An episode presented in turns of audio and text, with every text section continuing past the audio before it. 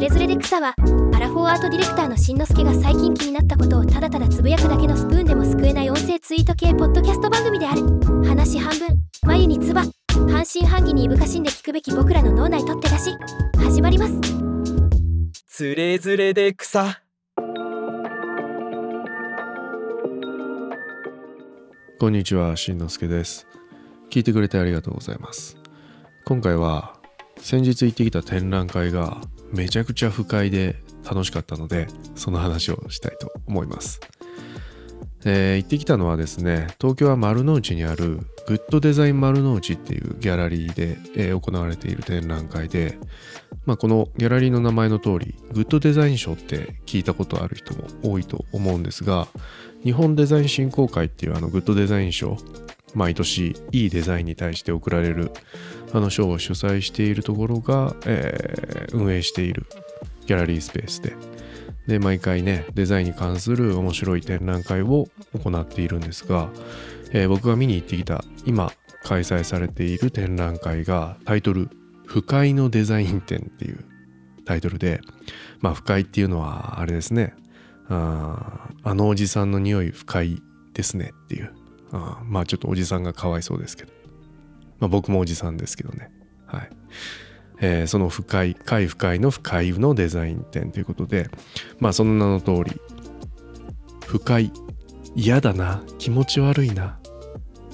ネガティブだなって思うものをあえてデザインに取り込んでその機能を果たそうとしている。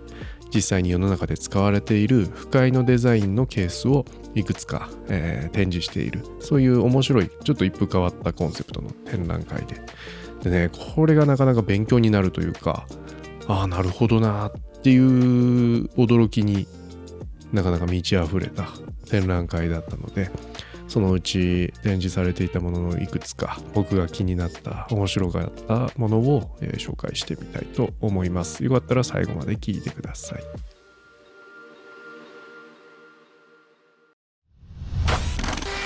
つれづれで草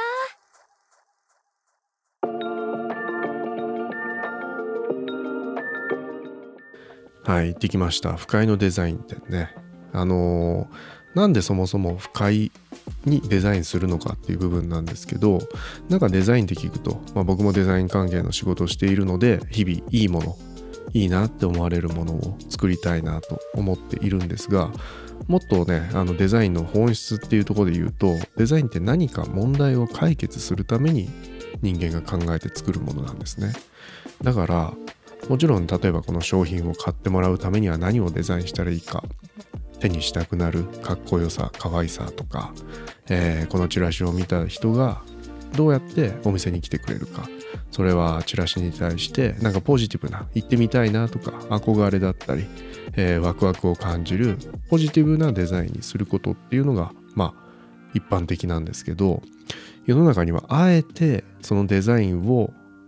まあ、目にした人とか接した人が不快になるように仕向けてそれで機能を果たす。課題を解決しようとするデザインもあるんだよっていうそういう逆転の発想で生まれたデザインの、まあ、実例をいくつか並べて展示している展覧会でした。まあ、あの具体的に言うとね例えばこれ有名なところからいくとみんなモスキートーンって聞いたことありますかね？モスキートーン。うん。モスキートってまあ蚊ですねあの血を吸う嫌なやつ。うん。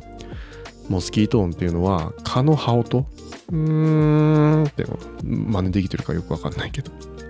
あの蚊の羽音みたいなすごく高い音がまず本能的に人間に不快感を与えると。かつ不快なだけではなくてあの特性がもう一つあって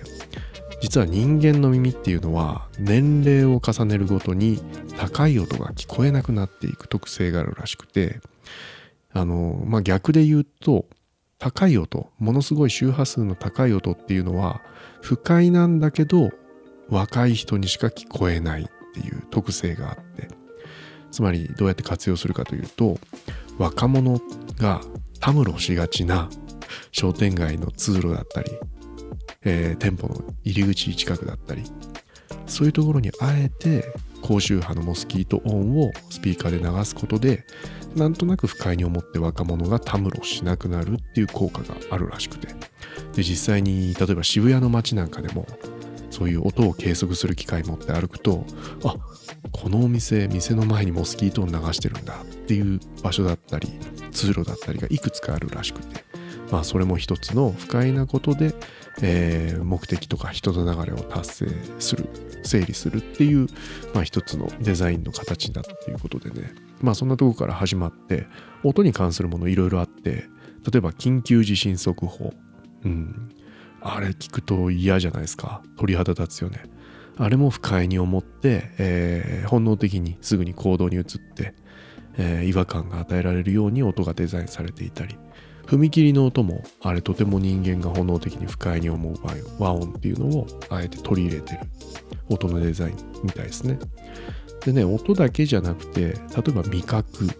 これにも不快のデザインっていうのは応用されていて例えば任天堂スイッチってあるじゃないですか。ゲーム機の。あれのソフトって販売されてるソフトパッケージって SD カードみたいな大きさですごく小さいんですね。で小さくて子供が遊ぶものなので場合によっては子供が口に入れてしまったりで飲み込んでしまって喉に詰まらせたりしてしまう可能性があると。そこで不快をどうやってデザインしてるかというとあのソフトのパッケージケースの素材ってものすごい苦いらしいんですよ。うん、苦いんだけど健康に害がない素材で作られていて。でまあ苦いからペッて言って口に入れる前に吐き出すようにできてる。でねこれ僕スイッチ持ってたんで去年のクリスマスに甥っ子に買ったら甥っ子がオンラインで遊んでくれるっていうものだから自分用にも買ったんですけど家に帰って舐めてみたんですよ。動物の森をペロッと。まあ苦い。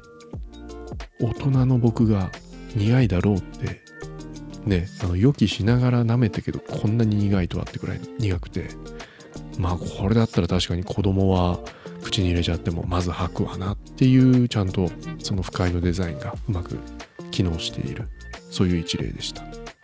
あともう一つ紹介すると今まであの人間が感じる不快だけで話をしてたんですが実は動物にも不快さを与えてその動物のためになるようなデザインを、えー、実装しているものがありましてそれがね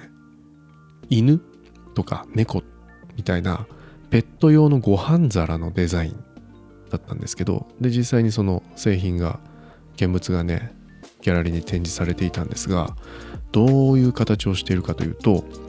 見た目というか外観はね普通のああ確かにワンちゃんこれでご飯食べてるよねっていうなんか富士山をスパッと切ったような台形のお皿なんですが中を覗き込んでみるとそのお皿の底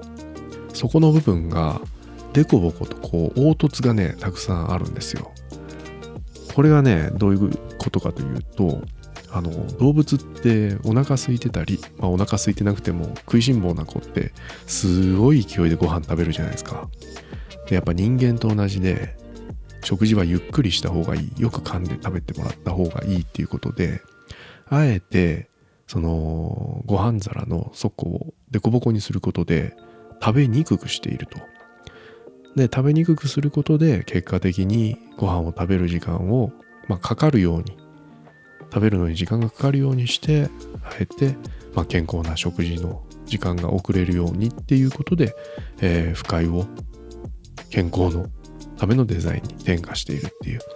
まあこれもあのなかなかなるほどなと思ってね、現物を見て眺めていました。まあ、こんな感じで今、えー、紹介したのが3つだけのケースなんですけど、他にも、えー、20点ぐらいかな、えー、いろんなところで不快がデザインに取り入れられてるっていう実例が展示されていて、とても勉強になるし、